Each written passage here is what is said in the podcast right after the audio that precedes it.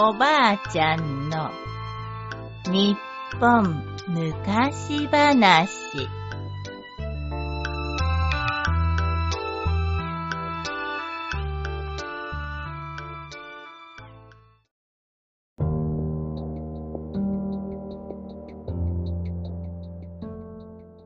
しびれの薬。むかしむかしあるところに大変なケチで節約を自慢している男がいました。この男はブーッと出るおならさえも無駄にはしません。おならとは肥やしになる息だ。そう言っておならを紙袋に入れると畑の土の中に埋めてくるほどでした。ある晩のこと一人の友達が男の家を訪ねて行きました。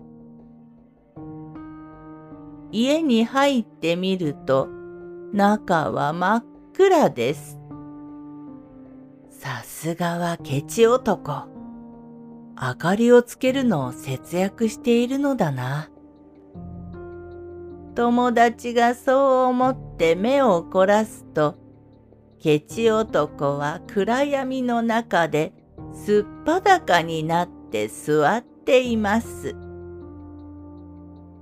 おいおい、裸になって何をしているのだ？ああ、よく来たな。裸になるのも節約さ。こうしていれば着物がいらんからな。ケチ男は済まして言いました。まったく、節約もいいが、秋も終わりで寒くはないか？風邪でもひいたらどうする？なーに、風どころか汗が流れて困るくらいさ。汗が？それはまたどうしてだ？友達が驚いて聞くと、ケチ男は天井を指さして言いました。あれを見てみろ。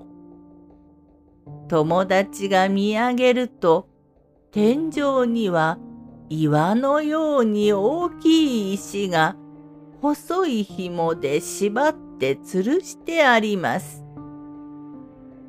あの紐がいつ切れるかと思うと怖くて冷や汗が出てくるんだ。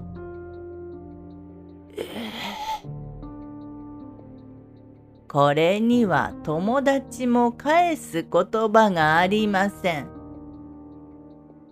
それからもケチ男の節約自慢を散々聞いた友達はそろそろ帰ろうと思いましたが家の中が真っ暗なので下駄が見つかりません。ちょっと明かりを貸してくれないか？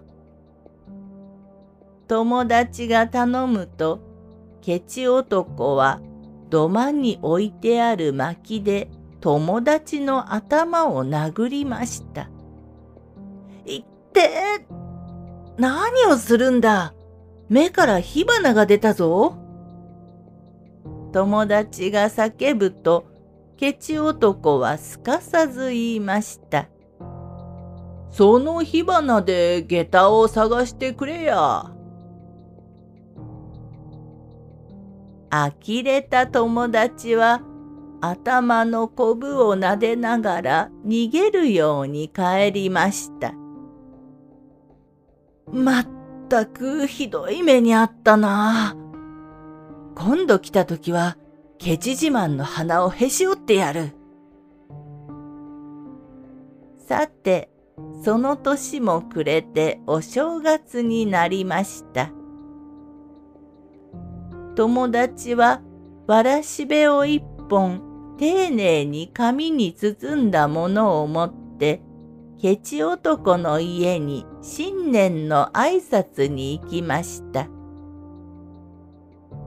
友達はケチ男に新年の挨拶をすると、紙に包んだわらしべを差し出しました。これはお年玉だ。これでキセルについた矢にでも取ってくれ。ああ、これはご丁寧に。ケチ男は一瞬ポカンと口を開けていましたが、頭を下げてわらしべを受け取りました。さすがにこれ以上ケチなものはあいつにも用意できまい。仕返し成功だ。友達は嬉しそうに帰っていきました。次の日、今度はケチ男が友達の家に新年の挨拶に来ました。